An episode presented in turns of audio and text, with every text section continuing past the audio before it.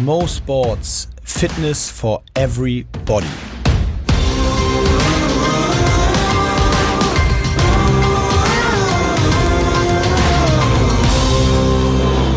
Mo Sports Fitness for Everybody.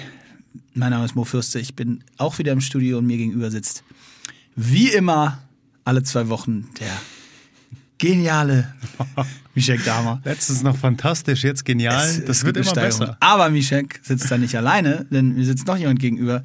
Wir haben heute unsere, Mischeks und meine erste Dreierfolge. Und zwar haben wir heute Frank Weiland zu Gast. Frank ist Sportpsychologe, beziehungsweise, ja, doch, kann man glaube ich so sagen, oder? Kann man so sagen? Kann man so sagen. Hallo. Sport, Sportpsychologe. Frank ist Sportpsychologe und kümmert sich somit um alles, was in der Vorbereitung auf einen Wettkampf, auf Sport im Allgemeinen wichtig ist und mit dem Kopf zu tun hat. Und da Mishek Experte für Ernährung ist, ähm, Imke Expertin für Training ist, ich für nichts Experte bin, brauchen wir einen Experten Du bringst uns alle um zusammen. dieses wichtige Thema mental, mentale Vorbereitung mal zu besprechen. Nein, äh, Frank, jetzt äh, habe ich schon wieder viel zu viel äh, gelabert zur Einleitung. Darin bist du Experte. Daran bin ich Experte. Yes, ne? jetzt haben Im wir's. viel labern. Ähm, ich lasse mich nicht unterbrechen. Ich lasse mich nicht von dir aus der Ruhe bringen.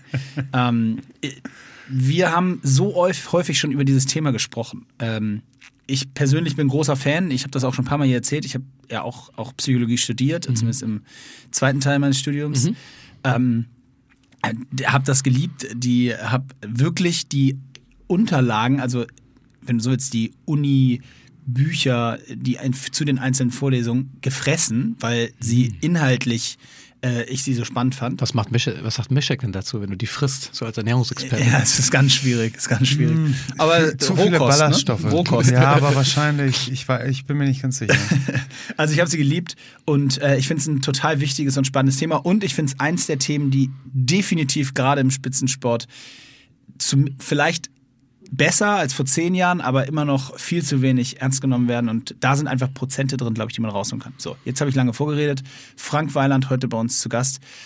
Experte für genau diesen Bereich und äh, Frank, ich würde dich bitten, einfach mal so ein paar Sätze für alle äh, Hörer rauszuhauen über dich selber. Gerne. Erstmal danke für die Einladung. Freue mich sehr, hier zu sein. Zu meiner Vita ist es so, ich bin leidenschaftlicher Sportler. Ich habe eigentlich alles gemacht. Fußball, Tischtennis, Marathon, äh, Mitteldistanz im Laufen, äh, Turnen früher, Schwimmen. Also ich bin eher so ein, nicht so wie du, vielleicht so ein absoluter äh, Weltklasse-Hockeyspieler plus X, sondern ja, eigentlich ein Tausendsasser, ja, so ein Breitensportler, würde ich sagen. Allrounder. Allrounder, genau. Und ähm, habe mich deswegen immer schon für Sport interessiert. Und letztlich war mein Berufswunsch eigentlich immer, äh, Psychologe zu werden. Und ich habe das dann irgendwann gelesen, ich weiß gar nicht mehr genau, ich glaube im Zuge der Vorbereitung zur WM 2006 hier bei uns in Deutschland, da war ich so mitten im Grundstudium, dass man tatsächlich Sportpsychologie studieren kann. Und das war für mich damals total neu. Und dann habe ich das gelesen und gesehen, dass Hans-Dieter Hermann HDH. damals... HDH, genau, den kennst du ja auch. Ja, das hat sich der Hermann 2006, der Sportpsychologe der Ja. deutschen Fußballnationalmannschaft und, Fun Fact, wissen die wenigsten, auch der deutschen Hockeynationalmannschaft. Genau. Hans-Dieter Hermann und später Lothar Linz, äh, mit dem hast du ja wahrscheinlich auch noch zusammengearbeitet Absolut, im Rahmen ja. der Nationalmannschaft. Die haben zusammen so einen Studiengang gegründet in Berlin und für den habe ich mich dann beworben und den dann auch äh, absolviert. Und gut, wir hatten jetzt einen Fußballschwerpunkt, könnte man sagen. Da war dann auch Bernhard Peters noch mit am Start, der ja dann auch äh, durchaus in der Hockeyszene ähm, bekannt ist und später auch im Fußball sich verdient gemacht hat. Ähm, ja, und letztlich habe ich dann bei Null angefangen. Also mit meinem psychologischen Grundwissen haben wir da gelernt, was bedeutet eigentlich Psychologie im Sport und wie nutze ich das. Und ich glaube, das hätte ich einfach auch als Breitensportler total gut für mich nutzen können. Immer so vor wichtigen Spielen. Dann gab es ja im Pokal mal Spiele, wo du auch als Breitensportler vielleicht mal mit den zweiten Mannschaften von den Profis in Berührung gekommen bist. Wo man sich zeigen konnte, wo man vielleicht mal in der Kreisauswahl früher versucht hat, irgendwie Ja, Fuß klar. zu fassen. Ne? Und ähm, das sind so Dinge, die ja, lernst du nicht in der Schule letztlich. So wie alle Sachen, die du in der Psychologie-Ausbildung eigentlich lernst oder die du wahrscheinlich auch in deinem Studium dann kennengelernt hast.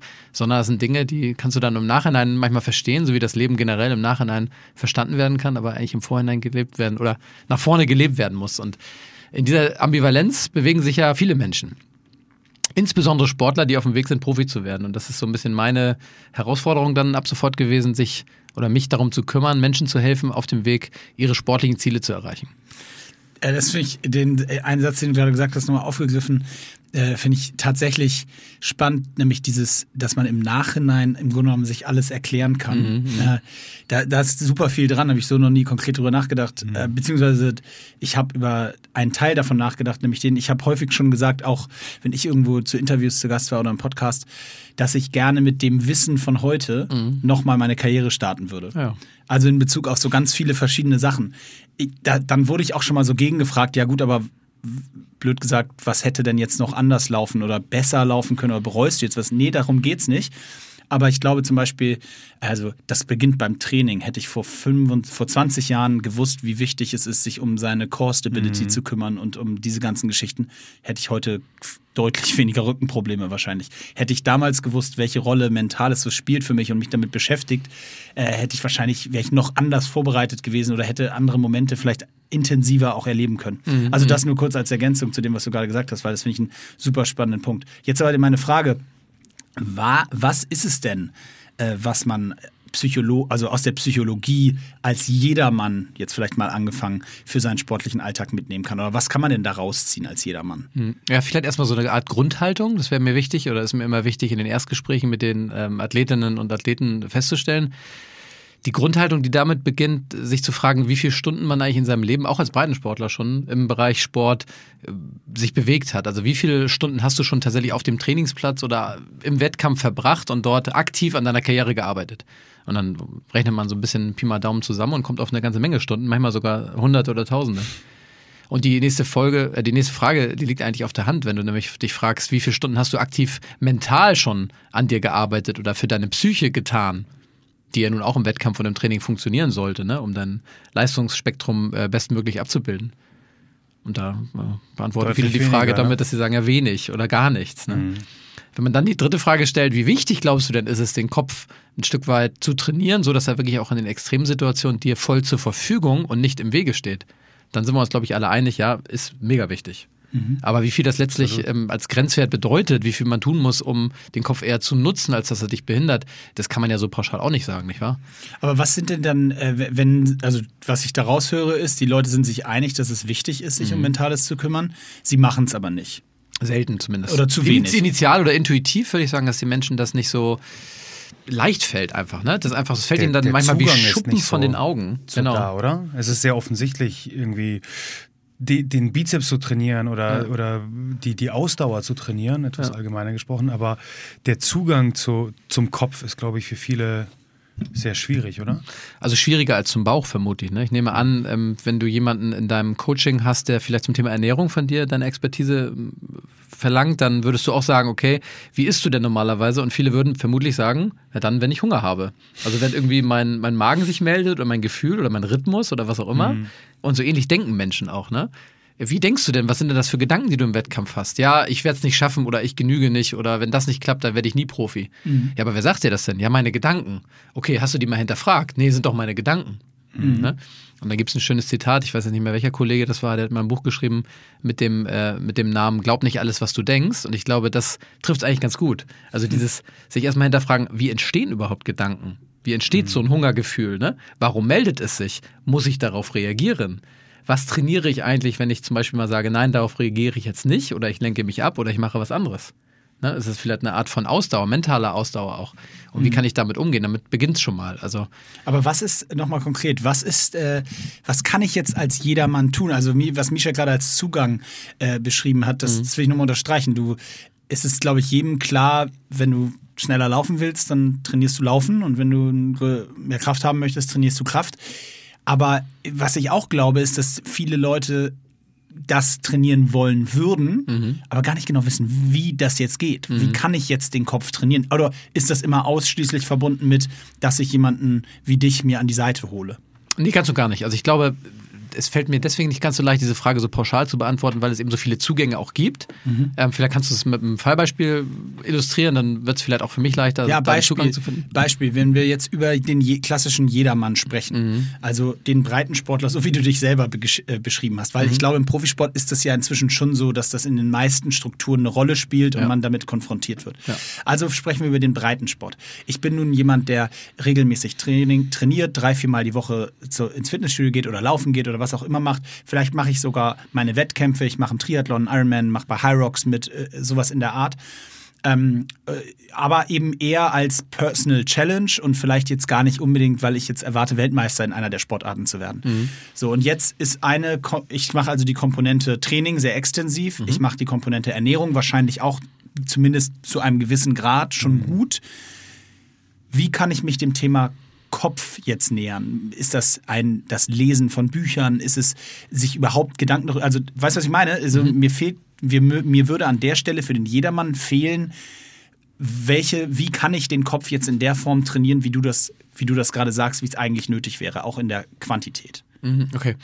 Also ich glaube, grundsätzlich ist es schon wichtig für sich irgendwie mal eine Baustelle zu definieren, wo man sagt, da und da habe ich vielleicht ein Leistungstief. Immer wenn es um die letzten 10, 20 Prozent geht, wenn es ans Ende des Rennens geht, also wenn ich es jetzt mal für mich sehe, ich laufe ja auch sozusagen so jedermann Marathonrennen, jetzt nicht in einer berauschenden Zeit, aber für mich und ich setze mir meine eigenen Ziele. läufst du so?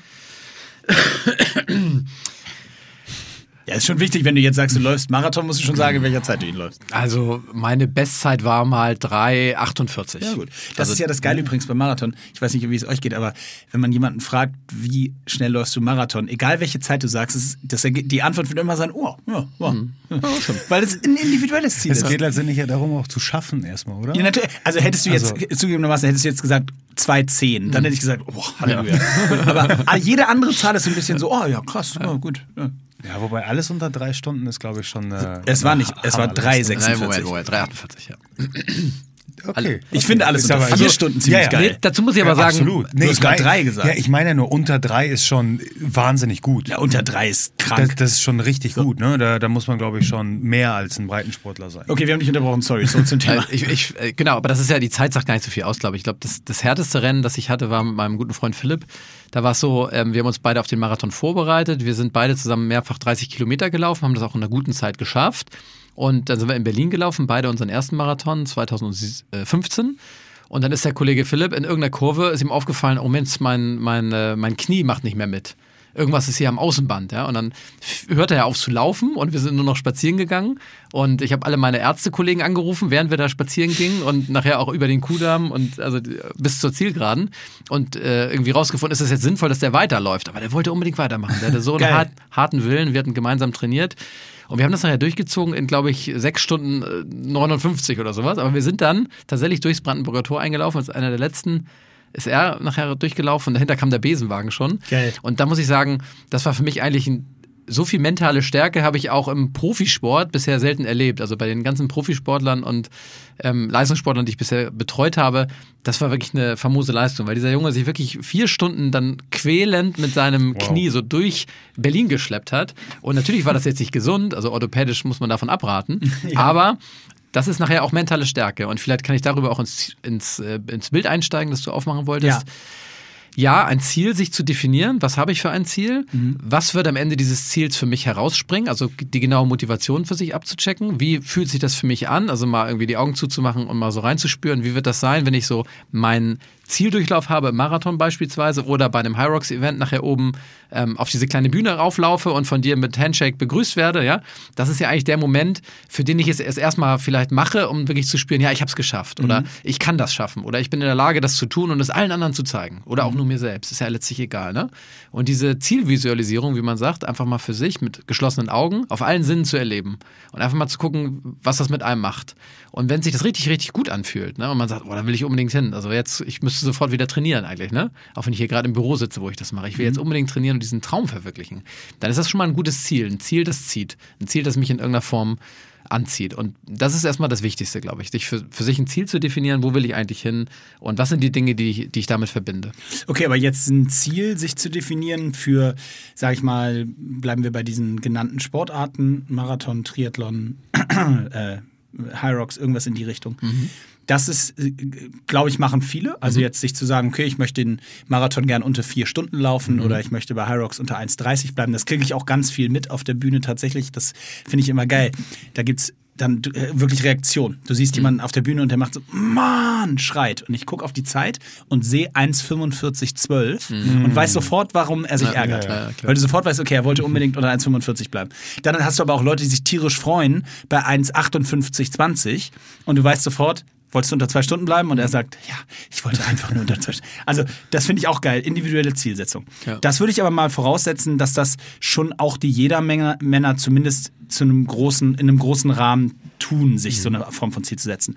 Die Frage ist ja jetzt, um das Ziel zu erreichen, ist es simpel für mich rauszugehen und mehr zu trainieren. Was heißt simpel? Aber ich weiß, dass das mich dem Ziel näher bringt, wahrscheinlich. Ich weiß auch, dass es mich dem Ziel näher bringt, wenn ich mich einigermaßen gesund ernähre und mir nicht Currywurst Pommes und zwei Flaschen Wein am Abend vorher reinknalle. Ähm, die Frage ist jetzt nochmal so konkret, wie kann ich den Kopf trainieren? Also vielleicht ist das auch zu simpel, die Frage, aber gibt es Möglichkeiten, das, was du eben sagst, ist ja eine Form der Visualisierung, dass ich mich wirklich damit auseinandersetze. Also im, würdest du den Leuten da draußen, die jetzt sich das anhören und sich das fragen, raten, zum Beispiel, nimmt man sich pro Tag fünf Minuten Zeit um, und macht so wirklich so Zielvisualisierung? Oder gibt es noch andere Methoden? Also ich, mir geht es eher so um Methoden, Methoden, okay. äh, die, mich, die mich dabei unterstützen, den Kopf zu trainieren darauf.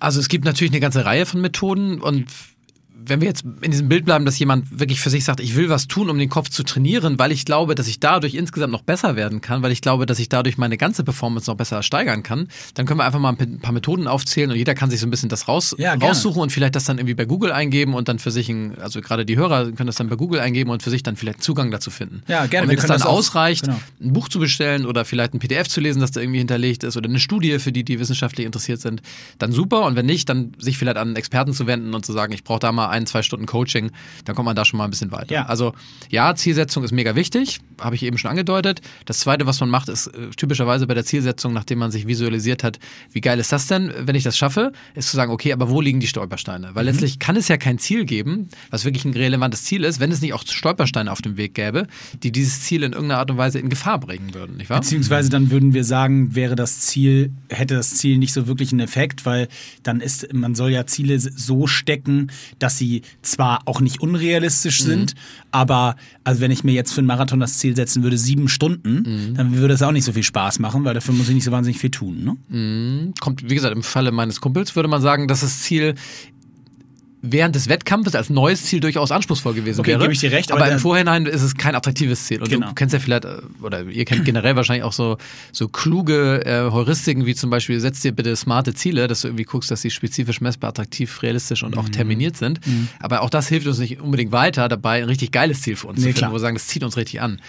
Aber ich glaube, in dem Moment, wo man sich ein Ziel definiert, hat man im Kopf, das wird schwierig auf dem Weg oder Ja. es könnte Schwierigkeiten geben. Okay, das also, einfach du sagst, wo liegen die Stolpersteine? Wo liegen die Stolpersteine? Wie könnte ich mir die Stolpersteine in irgendeiner Form vielleicht auch visualisieren? Das heißt, ich lege mir zum Beispiel, das ist eine Methode, die ich sehr gerne verwende mit meinen Athleten, lege mir ein Seil von zwei oder drei Metern Länge hin. Am, am Ende schreibe ich mir ein, ähm, vielleicht ein kleines Zettelchen oder so ein, so ein Kärtchen, irgendwie so ein Moderationskärtchen, wenn es das gibt.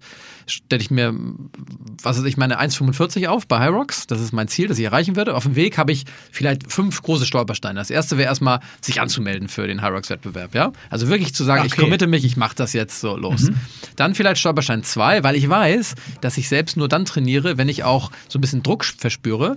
Ich sag mal meinen drei liebsten Menschen, die ich am liebsten mag, Bescheid. Ich habe mich bei Rocks angemeldet und mein Ziel ist 1,45. Also ich, ich teile das Ziel und committe mich gegenüber meinem Ziel, auch mit der Gefahr, auf die Gefahr hin, dass andere mich daran in irgendeiner Form nachher messen werden. Das, da, da muss ich nochmal unterbrechen. Das finde ich aber jetzt mega geil, weil äh, dieses Ziel teilen, das ist äh, unbewussterweise, äh, habe hab ich das vor einer Woche oder so, habe ich bei Instagram mal so einen Post gemacht, wo ich das weder weil wir weder in Vorbereitung auf dieses Gespräch noch so, da habe ich einen Post gemacht so äh, share your goals und dann habe ich gesagt, dass ich irgendwie dieses Jahr bei High Rocks unter 1,10 bleiben will in LA und dass ich ähm, im Tennis, was ich noch mache und Golf, meine Sportarten, Handicap 5 und frag mich nicht so, mich verbessern möchte. Und da habe ich wahnsinnig viel Feedback drauf bekommen, äh, in beide Richtungen. Leute gesagt haben, finde ich total geil, äh, super und manche haben auch gesagt, warum erzählst du denn das, da, wenn du es nicht schaffst am Ende des Jahres? Habe ich auch gesagt, also das ist ja genau der Grund so ist es eine Challenge für mich, der ich mich stellen muss. Und da sagst du jetzt, das finde ich total spannend, dass das wirklich, ähm, du das sogar empfehlen würdest, genau das zu machen, um nicht nur alles mit dir selber auszumachen. Habe ich es richtig verstanden? Genau. Es, letztlich ist es ja auch so, dass andere dich vielleicht supporten. Also es wird vielleicht welche geben, die dich daran so ein bisschen messen und vielleicht sogar, wenn du überlegst, ich möchte die Challenge ein bisschen schwieriger für mich Ja. machen, erzählst du es vielleicht sogar so einem ungeliebten Arbeitskollegen mal so nebenbei, von dem du weißt, der würde eher sticheln, wenn du es nicht Ah, ja, schaffst. okay. So ein gesunder Also, Druck einfach. Schaffst da diesen gesunden Druck, genau, dieses Umfeld. Und das funktioniert ja systemisch dann wunderbar. Wenn du es deiner Mama erzählst und die will ja nur das Beste für dich, dann wird die ja auch irgendwie ähm, dich vielleicht mal animieren, dir Mut zu sprechen, dir mal ein, was weiß ich, ein Ernährungspaket irgendwie fertig machen für dein, äh, für dein erstes High Rocks Rennen, vorbeikommen, dich da überraschen. Ja. Ähm, oh, und so weiter und so weiter. Also es wäre Okay. sozusagen Stufe 1 ist anmelden, Stufe 2 ist dann wirklich sich committen, ne? das nach außen tragen, das Ziel, du sagst es gerade. Ähm, und Ziel Nummer oder Stolperstein Nummer drei könnte dann beispielsweise sein, dass im Training ich schon das Gefühl habe, dass die oder die Übung mir also gar keinen Spaß macht. Ne? Und ich im Training ganz große Schwierigkeiten habe, die Übung anzugehen. Und fast schon wie so ein Prokrastinierer im Studium, der immer die Wohnung sauber hält, anstatt zu lernen. äh, beim Training sage ich, ich gehe doch noch, doch noch mal lieber laufen. Schließlich muss ich achtmal diesen Kilometer laufen, anstatt mich jetzt um die oder die Übung zu, zu kümmern. Ne? da dann für sich zu sagen, diese Übung ganz selbstverständlich in mein Wochenprogramm einzupflegen. Und das ist natürlich wieder so ein Stolperstein, der so ein bisschen gegen unsere Habits irgendwie geht. Also das heißt, dass, dass wir sozusagen den leichten Ausweg vielleicht finden könnten, da zu sagen, nee, ich gehe doch lieber laufen und sich dann zu überlegen, wie könnte ich denn das jetzt schaffen? Wie könnte ich denn jetzt dieses Training besser in mein normales Training integrieren? Ne? Und da ist es ja nicht nur durch die Forschung, sondern sicherlich auch äh, durch euch beide, durch eure Lebensweise mittlerweile bekannt, dass es möglichst leicht ist, sich so schwierige Ziele näher zu holen oder auch dann zu schaffen, wenn man also die die, ähm, die Hürden, die es gilt, bis dahin zu nehmen, sozusagen vermindert. Ne? Also beispielsweise, wenn du das Problem hast, dass du morgens äh, dir vorgenommen hast zu laufen, aber morgens nicht ja, aus dem Quark kommst und wirklich runterzugehen und sagst, ah, heute regnet es oder oh, ich schlafe lieber eine halbe Stunde länger, ne? Dann wird also durchaus empfohlen in bestimmten sportpsychologischen Büchern, leg dich abends ins Bett und zieh deine Laufklamotten bereits an. Ehrlich? Stell deine Schuhe neben das Bett. Das finde ich total geil. Also praktisch äh, diese Hürde, die es, die, es, die, die es bedarf, sozusagen morgens einfach loszugehen, halte sie so niedrig wie möglich morgens, ja?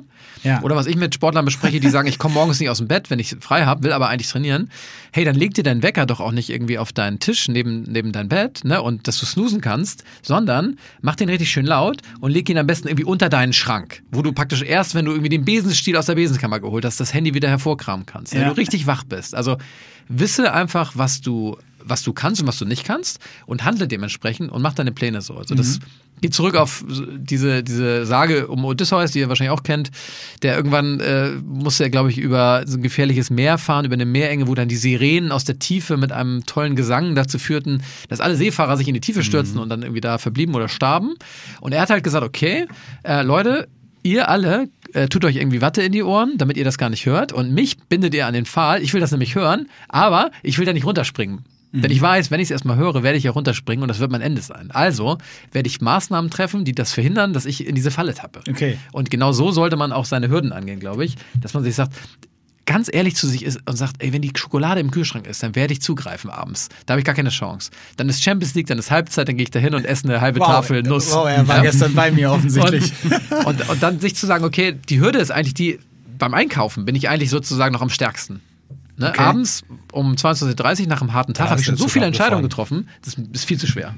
Ja? Das heißt, du meinst, dann kaufe ich lieber erst gar nicht ein. Dann kaufe ich sie nicht ein und wenn ich wenn ich weiß, dass ich sie eher einkaufe, wenn ich gerade einen Kaffee getrunken habe und Bock auf Schokolade habe oder wenig gegessen habe und Bock auf Schokolade habe, dann gehe ich vielleicht richtig gut essen, bevor ich oder esse richtig gut, bevor ich einkaufen gehe, um einfach satt einkaufen zu gehen und sehr rational entscheiden zu können, was packe ich in meinen Korb und was nicht. Oder was ich mache, ich tue die Süßigkeit in den Keller und habe dazwischen vier Türen, wo ich drei verschiedene Schlüssel brauche. Dass dieses impulsive, ich hole mir mal eben ein Stück Schokolade in der Werbepause einfach Ja. nicht mehr funktioniert. Okay, das, das verstehe ich. Das geht so ein bisschen in die Richtung, wo wir auch schon mal drüber gesprochen haben, dass man die Apps, also Instagram, einfach mal an eine andere Stelle packt in seinem Handy. Zum Beispiel. Damit man nicht so automatisch beim Öffnen immer direkt äh, einfach so automatisch diese, diese App öffnet. Genau. Ähm, geht ein bisschen in die gleiche Richtung. Ja, Ist es- sehr ähnlich, ja. Ist es eigentlich, ähm, würdest du sagen, Mishek, dass das in der Ernährung auch Sinn macht, dass man sich so, ähm, also so diese Ziele mit anderen teilt? Also würdest du das empfehlen oder geht das dann Absolut. eher so, ja? Weil Ja. der zweite Teil meiner Frage wäre gewesen, ob das dann so ein bisschen Richtung äh, ja, zu persönlich wird, wenn ich jetzt irgendwie in meinem Umfeld teile, keine Ahnung, ich möchte jetzt irgendwie fünf Kilo abnehmen und dann heißt es nach zwei Monaten, oh, sag mal, äh, oh, hier Pummelchen, äh, eher fett. Naja, also ich würde sagen, es ist genau dieser gesunde Druck, den wir aufbauen wollen. Und ähm, je nachdem, wie wichtig, wie entscheidend mir die Ziele sind, teile ich es, weil ich möchte ja mein Wort stehen, ich möchte ja meine Integrität bewahren. Und Und von daher würde ich es in jeglicher Hinsicht jedes Ziel in irgendeiner Form teilen, weil im besten Fall ähm, kriege ich noch Supporter, ich kriege Le Leute ins Boot, die, die mit mir diesen Weg gehen, weil sie sich sagen, hey, ich finde dein Ziel ganz geil und ich könnte ja auch vielleicht ein bisschen abnehmen oder ein bisschen fitter werden oder mich generell einfach gesünder ernähren, mhm. so, sodass ich noch ein, eine Community um mich herum schaffe. Und selbst wenn nicht, habe ich die ein, zwei Neider, denen ich es dann erst recht beweisen will. Von daher würde ich es da genauso machen. Okay, ja, interessant. Also die, die bei, bei der Ernährung ähm, ja, ist natürlich, in, passt ins Gesamtbild. Also letztendlich, wir haben ja auch drüber gesprochen, ich habe auch erzählt, dass ich, was ich vorhabe und so weiter. Ich muss schon sagen, dass das hundertprozentig stimmt. Also in dem Moment, wo man es einmal ausgesprochen hat, hat man persönlich einfach einen anderen Druck in der Nummer mhm. drin. Das ist ja, ich meine, es kommt da ein bisschen drauf an natürlich. Ne? Wenn wir jetzt mal ein Extrembeispiel nehmen und du sagst vielleicht, wir wollen schwanger werden, ich und meine Freundin, und wir erzählen das in der ganzen Community irgendwie, in der Nachbarschaft und auch bei unserer Familie, und wir werden praktisch Monat für Monat darauf angesprochen, nach dem Motto, na und, hat das schon geklappt? Das kann halt irgendwann nerven. Ja. Und wenn man sich dann mhm. fest herausstellt, es ist aus medizinischen Gründen oder aus irgendwelchen anderen Gründen nicht möglich gerade oder enorm schwierig, dann kann das total zu einer Belastung werden. Ja. Also ich glaube, man sollte genau definieren, welche Art von Zielen fallen darunter. Ja. Aber ich glaube, so kurzfristige sportliche Ziele, die absolut erreichbar sind, also wo wir uns auch einig sein müssen, okay, das ist wirklich auch erreichbar und machbar, das ist total gut dafür geeignet. Ja, also auch und auch was ist, kann ich einfach selbst beeinflussen. Ne? Genau, ne? Also ja. das sind ja auch so Sachen. Mhm. Ähm, das wäre ja das nächste. Also du hast eben angesprochen, eine Zeitvorgabe für High Rocks auch unter der Prämisse, was passiert während des Wettkampfes, ne, muss man immer sagen, bau dir den Spielraum ein, ja. oder auf und guck so ein bisschen, dass du vielleicht auch mal schaust, dass du genug ähm, Handlungsziele hast, die also wirklich komplett in deiner Kontrolle liegen und die nicht so sehr auf das Ergebnis zielen. Mhm. Weil auch beim High Rocks Wettbewerb kann es ja sein, dass weil das Feld vor dir sehr stark ist oder du mal in der einen oder anderen Kurve vielleicht ein bisschen zu viel nach außen gedrängt wirst, du nachher sagen ja. kannst, du eigentlich war das auch von den Gegnern so ein bisschen abhängig. Wäre möglich gewesen, aber ja. Genau. Ja gut, das, das würde also, eher wahrscheinlich für ein Platzierungsziel gelten. Also wenn ich mir mhm. jetzt Zehnter wünsche, das wäre wahrscheinlich Quatsch, weil ich weiß nicht, ob da an dem Tag ausgerechnet genau. 15 Stimmt. bessere sind, aber für die Zeit, das müsste ich weitestgehend. Aber was ich nochmal, äh, äh, also äh, äh, super interessante äh, Ansätze, finde ich schon mal in Bezug auf die, alles, was du eben gesagt hast, so an Methoden und Methodiken, ähm, abends vorher an, Sachen anziehen und so, äh, äh, finde ich richtig spannend. Ähm, aber ein, noch eine kleine Anekdote, kannst du gleich mal das so ein bisschen analysieren. Wir haben mit der Hockeynationalmannschaft über meine 15 Jahre, die ich international gespielt habe, wir haben immer vor, vor großen Turnieren, also Weltmeisterschaften, Europameisterschaften, Olympischen Spielen, haben wir immer so ein Zieldefinitionsgespräch gehabt mit äh, auch meistens, ich würde sagen, in, in 13 von 15 Fällen angeleitet von einem Sportpsychologen. Der, das Gespräch war immer gleich. Es, das, da ging es am Ende um die Zielsetzung für das Turnier. Und das begann immer mit, ähm, ja, also irgendeiner hat gesagt, er möchte gerne eine Goldmedaille holen. Jeder kam irgendwie zu Wort, der wollte. Der andere hat gesagt, Mensch, ich, mir reicht jetzt hier bei der EM, wenn wir Dritter werden, weil das bedeutet Olympia-Quali. Der nächste hat gesagt, so, und am Ende versuchst du dich als Mannschaft in dem Fall auf ein Ziel zu einigen. Mhm. Und es war immer so, dass, oder nicht immer, aber es war in den, in den meisten Fällen so, dass am Ende es hieß so, ja, okay, also ich meine, wenn wir uns Dritter setzen, was heißt denn das konkret? Das heißt, wir wollen ins Halbfinale kommen und dann wollen wir jetzt wirklich gerade festlegen, dass wenn wir ins Halbfinale kommen, dass wir, wenn wir dann verlieren und dann das Spiel um Platz 3 gewinnen, also Bronze holen, dass wir dann zufrieden sind. Mhm. Das macht doch keinen Sinn. Also wenn wir im Halbfinale sind, dann wollen wir das doch auch gewinnen. Und wenn wir im Finale sind, wollen wir es auch gewinnen. Aber können wir auch gleich Gold nehmen als Ziel. So, und jetzt ist es so gelaufen, darauf will ich hinaus. Wir haben in den, wir haben nie, wenn wir uns nicht Gold als Ziel genommen haben, das Turnier gewonnen. Mhm. Nicht einmal in der ganzen Zeit. Ja. Wir haben nicht immer, wenn wir Gold als Ziel genommen haben, Gold geholt. Ja. Häufig, muss man fairerweise sagen. Äh, aber nicht immer. Aber wir haben nie, wenn wir nicht Gold als Ziel hatten, am Ende so quasi uns selbst überrascht die Goldmedaille geholt. Wir haben, das muss man auch fairerweise dazu sagen, bis auf ein einziges Mal immer unser Ziel erreicht. Mhm. Wobei nein, wenn wir unser Gold als Ziel genommen haben, haben wir auch ab und zu nicht das Ziel erreicht. Aber wir haben, wenn wir gesagt haben Dritter oder was auch immer, das Ziel haben wir dann immer erreicht. Aber wir haben mhm. eben auch nicht mehr erreicht. Und mhm. die Frage, die sich für mich daraus ableitet, ist, ähm, Gut, für Mannschaften ist es noch ein bisschen schwieriger, weil am Ende des Tages musst du dann für 16 Personen an der Stelle ein komplementäres Ziel finden. Das ist natürlich deutlich komplizierter, als wenn ich das für mich als zum Beispiel Tennisspieler oder so selber definieren muss, mhm. einfach was ich erreichen möchte. Und trotzdem ist die Frage, die sich für mich daraus stellt, was macht denn jetzt mehr Sinn? Immer aim high und gegebenenfalls da dann drunter bleiben oder ist es für den Kopf auch schwierig, wenn ich mir jetzt das andere Beispiel überlege, wir sagen Bronze als Ziel, schaltet der Kopf dann ab, wenn ich das Finale, Halbfinale gewonnen habe und deswegen wird es für mich super schwer, das Finale zu gewinnen, weil ich habe ja mein Ziel, Bronze, schon sicher erreicht, mindestens. Ich habe es sogar schon übertroffen. Konntest du mir folgen? Das war eine super lange Frage. Ja, ich kann, kann, dir folgen und ich habe dazu keine klare Antwort, die ich jetzt so geben kann, glaube ich. Das hängt wahrscheinlich wie immer in der Psychologie oder wie fast immer im Leben davon ab. Also ich glaube, wenn du ein, ein Trainerteam hast und ein ähm, und Spieler, die alle meinetwegen bei ihrer ersten Turnierteilnahme sagen, wir wollen, wir wollen ins Halbfinale, das ist diese Riesenchance. Und diesmal haben wir gleichzeitig äh, beim erst, bei der ersten Teilnahme die Möglichkeit, ins Halbfinale vorzuschussen, weil es von der Qualität her oder vom Spielplan her möglich ist. Und dann sind die im Halbfinale und verlieren unglücklich und äh, dann sind die natürlich nicht happy, das ist völlig klar. Also ich glaube, das das ist allzu menschlich. Also das zu deiner ersten Frage. Ne? Ich glaube, es ist völlig okay, den Gefühlen dann auch freien Lauf zu lassen, das aber irgendwie auch versuchen, schnell zu verarbeiten, wenn es ein Spiel um Platz 3 gibt, wo man dann nochmal glänzen kann und nachher zu sagen, okay, wir, wir haben vielleicht trotzdem unser zunächst erreichtes Ziel erreicht. Ich glaube, es ist wichtig, dass man seine Ziele anpasst zwischendurch. Also wenn du sagst, wir haben das Halbfinale als Ziel und du gewinnst das Viertelfinale, dass man dann sagt, Leute, das Halbfinale als Ziel schön und gut, aber ehrlich gesagt, wir haben doch jetzt gesehen, was da alles drin ist. Ne? Mhm. Lass uns doch jetzt versuchen, dieses Ding auch zu holen. Also so eine Zielvereinbarung ähm, sollte überarbeitbar sein oder modifizierbar, je nach Turnierverlauf. Das geht aber auch in die andere Richtung. Es kann ja auch sein, dass du mit, den, ähm, mit der Wahrscheinlichkeit, das Turnier zu gewinnen, startest, weil du hoher, haushoher Favorit bist, aber mhm. dann irgendeine Mannschaft entweder A glänzt oder B ähm, bei euch so und so viele Spiele ausfallen, wo du sagst, okay, wir müssen das Ziel in irgendeiner Form korrigieren. Mhm. Also auch das ist möglich. Ne? Klar, klar. Und ich denke, bei der Zielformulierung ist es durchaus interessant, sich mal rein von den Ergebniszielen, wie gesagt, zu lösen. Ich habe es ja eben schon angedeutet und vielleicht zu gucken, okay, ähm, denkst doch mal von der Spitze aus. Wenn du sagst, mein Ziel ist die absolute Bergspitze, ich will nachher diesen, äh, was weiß ich, was habe ich jetzt gestern gelesen oder heute gelesen, die Blümchen, die ehemalige Popsternchen, ist irgendwie ja. in Afrika auf dem, auf dem Berg geklettert. Das hatte sie sich zwei Jahre als Ziel gesetzt mit ihrer Freundin. Jasmin Wagner. Wunderbar, oh, genau. Wow. Mit irgendwie fast 40 zu zweit, dann ohne Atemschutzgerät, ohne, ähm, ohne Medikamente auf wohl. Kilimanjaro. Der Kilimanjaro ist das nächste Ziel, glaube ich. Jetzt war es also, irgendwas anderes. Okay. Aber so oder so, die haben sich das Ziel gesetzt, so zwei Jahre lang als Ziel. Und denk dir einfach mal denkt mal drüber nach, dass es jedes Turnier oder auch so ein Hyrox-Event irgendwie auch wie so eine Bergbesteigung ist. Dann gibt es natürlich viele Hürden und viele Zwischenziele.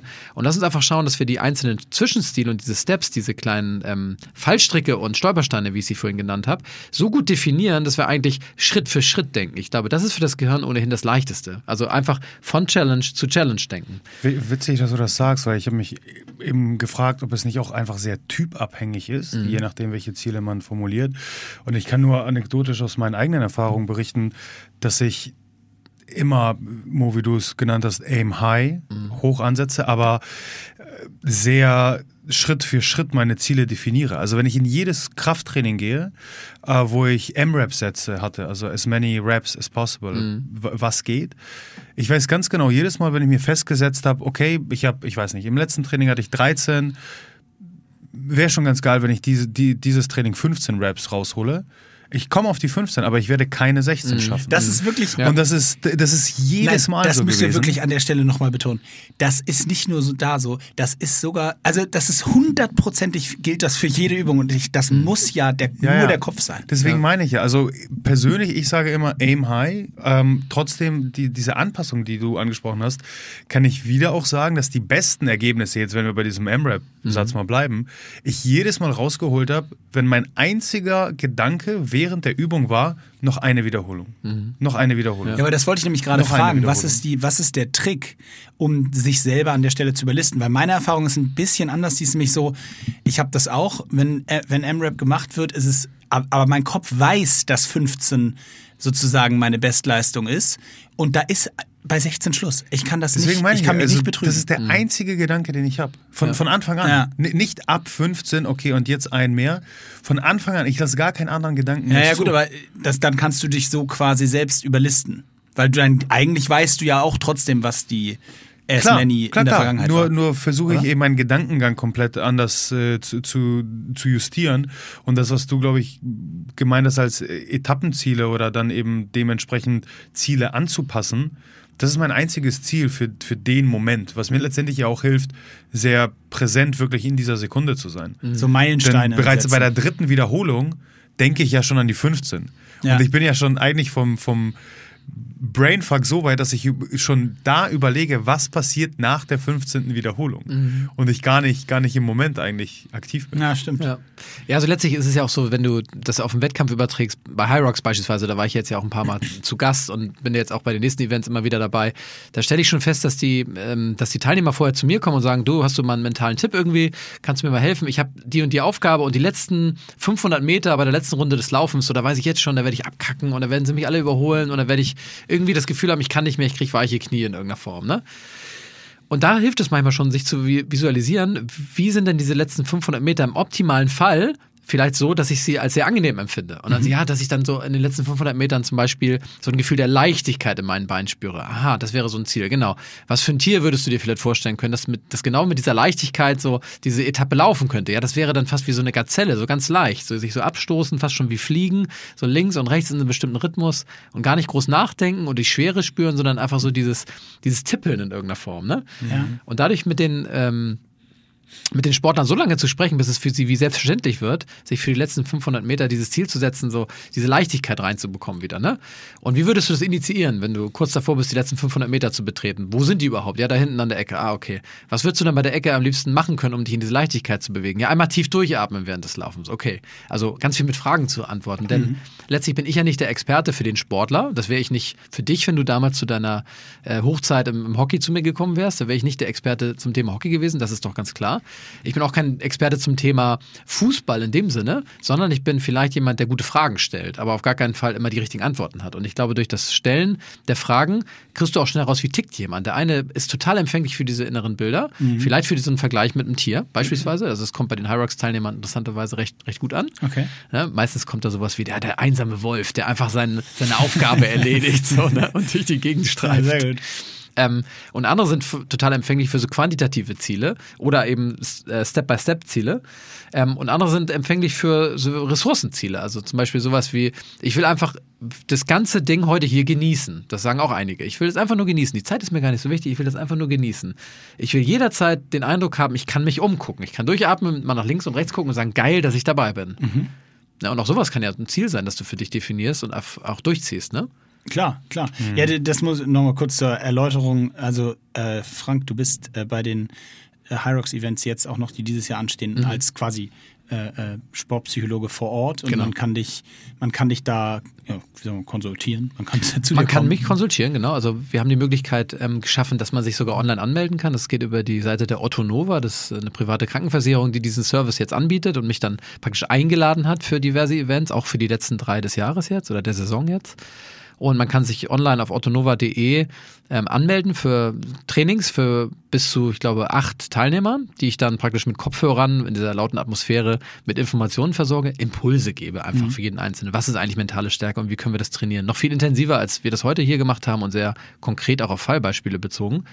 Oder manchmal ist es auch so zwischendurch, dass Zeit ist mal für ein One-on-One-Coaching. Das habe ich auch schon häufig gemacht, wo okay, man mal 20 cool. Minuten mit seinem eigenen Ziel ankommt und sagt, okay, das und das ist heute mein Ziel. Hast du noch Tipps für mich, bevor es gleich losgeht? Äh, sehr gut, kann ich nur jedem empfehlen. Äh, ein, letz, eine letzte Frage, ein letztes Thema habe ich noch. Ähm, und zwar äh, tatsächlich, kleiner, kleine Werbung an dieser Stelle. Äh, nein, aber ich habe da über das Thema selber ein Buch geschrieben. Mhm. Ähm, und zwar geht das äh, äh erhältlich überall, wo es Bücher gibt. äh, und zwar gibt's, das ist aber schon ein paar Jahre her, aber zwei oder so. Ähm, und da geht es eigentlich hauptsächlich um das Thema Performen, wenn es drauf ankommt. Also Peak Performance dann, äh, wenn es wirklich wichtig wird. Weil ich glaube, oder meine These ist, dass, jetzt sind wir ein bisschen im Spitzensport, aber eigentlich auch total ähm, runterzubrechen auf die, den gesamten Breitensport. Ähm, weil jeder wird das, oder viele werden das von sich kennen, ähm, dass man eben häufig Tage hat, an denen man nicht in der Lage ist, seine Bestleistung zu liefern. Ob das jetzt im Wettkampf ist oder weil man es sich einfach an dem Tag vorgenommen hat und dann hat es nicht geklappt, wie auch immer. Und ich glaube, dass das am Ende auch zum Beispiel im Spitzenbereich sehr gute von Weltklasse-Athleten unterscheidet. Weil da gibt es eigentlich nichts mehr, was sie sonst unterscheidet. Die sind nicht, die sind nicht besser. Ich habe so viele Leute erlebt in, auf dem Spitzenniveau, auch in meiner Sportart, die waren definitiv also zumindest mal nicht schlechter, die waren mindestens mal genauso gut. Ja. Aber die Anzahl an Athleten, die dann, wenn es drauf ankommt, wo ich sagen kann, die haben immer, wenn es drauf ankam, fast immer, wenn es drauf ankam, wirklich Top-Leistung abgeliefert. Die ist so viel geringer als die Anzahl von Welt- oder von Superathleten. Und da gibt es jetzt wahrscheinlich auch keine Antwort, wo du sagst, ah ja klar, so macht man das. Das habe ich auch während ich das Buch geschrieben habe festgestellt. Aber was sind so kleine Tipps, Tricks, Kniffe, äh, die du, ein paar hast du ja schon zumindest angerissen. Ne? Alles, was mit Zielsetzung zu tun hat, hat auch definitiv damit zu tun, weil wenn du dir dir das nicht setzt, wird es wahrscheinlich schwer, deine Bestleistung am Tag abzurufen. Aber was sind noch in Bezug auf die mentale Vorbereitung, da gehören natürlich noch ganz viele andere Sachen dazu, aber was sind auf die mentale Vorbereitung beschränkt, wie kann ich es, wie kann ich daran arbeiten, dass ich wirklich dann, wenn es für mich persönlich drauf ankommt, egal ob olympisches Finale oder persönlicher, persönliche Teilnahme am Marathon-Event, wie kann ich selber das trainieren? Das mal aufgreifen, was wir vorhin schon zusammen besprochen haben, würde ich sagen, dass das Wichtigste eigentlich ist, diesen Moment, diese Peak Performance, die Minuten, die Stunden, in denen es drauf ankommt, einfach durchzuspielen, so oft wie du kannst. Im Kopf durchzuspielen, dir das, wie gesagt, auch zu visualisieren, immer wieder diesen Moment, wo kommt es drauf an, wann bin ich wirklich gefordert und sich damit darauf vorzubereiten, wenn es denn eintritt im Wettkampf, zu sagen, genau jetzt ist die Zeit. Genau darüber habe ich doch schon mal nachgedacht. Genau dieser Moment, den habe ich mir mehrfach vorgestellt. Jetzt heißt es einfach nur beißen und beißen und beißen. Also je besser du vorbereitet bist auf alle Eventualitäten, die mit dem Wettkampf einhergehen, umso besser wirst du auch damit dealen können, wenn es soweit ist. Das ist das Erste. Das Zweite ist, ich glaube, man muss es auch definieren über die Abwesenheit von Störungen. Also man kann nicht nur sagen, du bist megamäßig da, wenn es drauf ankommt, deswegen wirst du Weltklasse sein, sondern du bist einfach deswegen auch da und fokussiert, weil nichts anderes dich ablenkt. Das heißt, Dinge, die in deinem persönlichen Leben, ich sage immer, Stell dir ein, zwei Tage vor dem Wettkampf, mach dir eine Liste mit drei Ebenen, schreib auf persönlich, schreib auf Aufgabe, schreib auf Umwelt und schreib einfach mal auf, was dir zurzeit richtig alles auf dem, Entschuldigung, wenn ich es mal so klar sagen muss, auf den Sack geht. Ja? Was ist persönlich zum Beispiel? Ja, so ein leichtes Kratzen im Hals, so, ne? Ich habe das Gefühl, ich werde so langsam krank. Okay, alles klar. Was ist mit der Aufgabe? Ja, genau, diese eine, ähm, diese eine Übung am Ende, oder vielleicht der und der Gegner, ich weiß schon jetzt, ich muss gegen den und den Verteidiger spielen, in der und der Situation sozusagen, das geht mir jetzt schon irgendwie gegen den Strich, dass der wieder da ist. Letztes Mal habe ich so viele Zweikämpfe gegen ihn verloren. Das dritte, die Umwelt. Was ist noch da? Ja, es könnte regnen, ich habe schon gehört, es soll irgendwie kalt werden. Wenn es kalt ist, werde ich nie meine Top-Performance geben. Alle diese Glaubenssätze, die du damit in Verbindung bringst, das sind ja nur Sätze, die du glaubst, deswegen heißen sie ja Glaubenssätze. Und wir haben vorhin schon mal gesagt, glaub nicht alles, was du denkst. Schreib es auf. Also schreib die Gedanken auf, die dich schwächen. Schreib die Gedanken auf, die dir Energie entziehen. Schreib's runter und dann finde gute Argumente dafür, warum du trotzdem an dem Tag deine Leistung bringen wirst und warum diese Sachen dich nicht davon abhalten können. Also diskutier es mit dir selbst auf. Äh, aus, indem du es am besten aufschreibst, vielleicht mit einem roten Strich die Sachen, die dich beeinflussen, im negativen Sinne, mit einem grünen Strich vielleicht die Sachen, die dich im positiven Sinne beeinflussen. Ey, meine Familie wird da sein, das wird mir Kraft geben, das ist ein dicker grüner Strich. Aber die Sachen, die mich vielleicht ähm, an dem Tag nerven, was das Wetter angeht, oder die Schiedsrichter oder die vielen Zuschauer, die ich nicht kenne, diese Unwägbarkeiten, wo sind die Toiletten, all diese Fragen, die der Breitensportler manchmal hat, ja, auch für die High Rocks Events. Ja, da gibt es ja manchmal Schlangen, gerade bei den Damen, haben Ja, wir schon natürlich. häufiger erlebt. Das sind dann so kleine rote Striche. Und Martin- Lifehack, einfach zu den Männern gehen. Genau, super. Ein Problem gleich gelöst. Aber mach es dir bewusst, mach dir so ein Riesenschaubild und schreib alles auf, die Einflüsse, die dich positiv, die dich negativ beeinflussen können. Spiel die Sachen durch, finde Wege, finde Möglichkeiten, kreative Lösungen, das zu lösen. Und ich glaube, dann hast du die perfekte Vorbereitung auf den Tag, dann wird dich an dem Tag nichts überraschen. Ganz im Gegenteil, das Gehirn wird sagen, hey, kenne ich schon. Ne? Und jetzt ist der Moment gekommen, darüber habe ich schon häufig nachgedacht. Genau jetzt heißt es einfach durchzuziehen. Und jetzt sind die letzten 500 Meter und jetzt heißt es leichtwiediger Zelle, jetzt mal durchatmen und weiter. Also mach dir wie ein Drehbuch über diesen Tag mit allen Unwägbarkeiten, die man vorher, du hast nicht alles vorher klären können, aber möglichst viel. Und spiel das möglichst oft durch. Ich glaube, das ist so die Quintessenz, von der ich ausgehen würde. Alles andere sind Methoden und Tipps, die man ähm, in bestimmten Fällen vielleicht Hinweise, also Hinweise geben könnte, um das Ganze besser handhaben zu können. Aber das wäre jetzt erstmal so eine allgemeingültige Vorbereitung, die für jedermann möglich ist. Finde ich stop. vernünftig. Also, ähm, ihr merkt, das ist ein Thema, wir haben, Misha, wir haben letzte Woche schon einen, einen äh, vor zwei Wochen schon einen Podcast gehabt, wo es irgendwie Schlag auf Schlag ging. Und das ist jetzt auch so ein Thema, da könnte, kann man sich wirklich stundenlang drüber unterhalten. Und ähm, mir fallen auch spontan diverse äh, Sachen, eigene Erfahrungen noch Ich habe weiter so, ein. ich hab Und- so viele Fragen. Wirklich. Ähm, ich habe äh, ein gutes Gefühl, dass wir das nochmal anders in intensivieren können, äh, diese ganzen Themen und Thematiken, ähm, weil ich auch eine Menge Fragen bzw. Anregungen mitnehme. Ähm, ich würde es jetzt für, für heute zum Start erstmal dabei belassen. Wir wollen ja, wir wollen unseren Gast ja auch nicht das Gefühl geben, dass wir ihn hier völlig auspumpen. Ähm, ich bedanke mich ganz herzlich bei dir, Frank. Das war hochinteressant. Vielen Sehr gerne, sehr gerne. Hat eine Menge Spaß gemacht. Wir werden einiges in die Shownotes packen von den Sachen. Das würde ich dich dann nochmal bitten. Da komme ich nochmal auf dich zu, so ein paar Links vielleicht uns zu schicken, dass die äh, Hörer nicht alles selber finden müssen. Äh, vielleicht haben wir da noch, vielleicht finden finden wir da noch was. Ähm, ansonsten wünsche ich äh, wie immer eine schöne Woche. Misha, für uns war es heute ein bisschen relaxter. Das war sehr entspannt. Also ich konnte zuhören, ich konnte was mitnehmen. Ähm, wie gesagt, ein paar Fragen, die ich wahrscheinlich gleich, wenn wir die Kopfhörer abnehmen, äh, noch, noch versuche loszuwerden. Und dann hauen wir sie irgendwann hier nochmal in den Podcast. So ist es. So Habt ist eine es. schöne Woche, bleibt gesund, trainiert fleißig. Wir sehen uns bis bald. Adios. Ciao. Ciao, ciao. Habe ich noch was?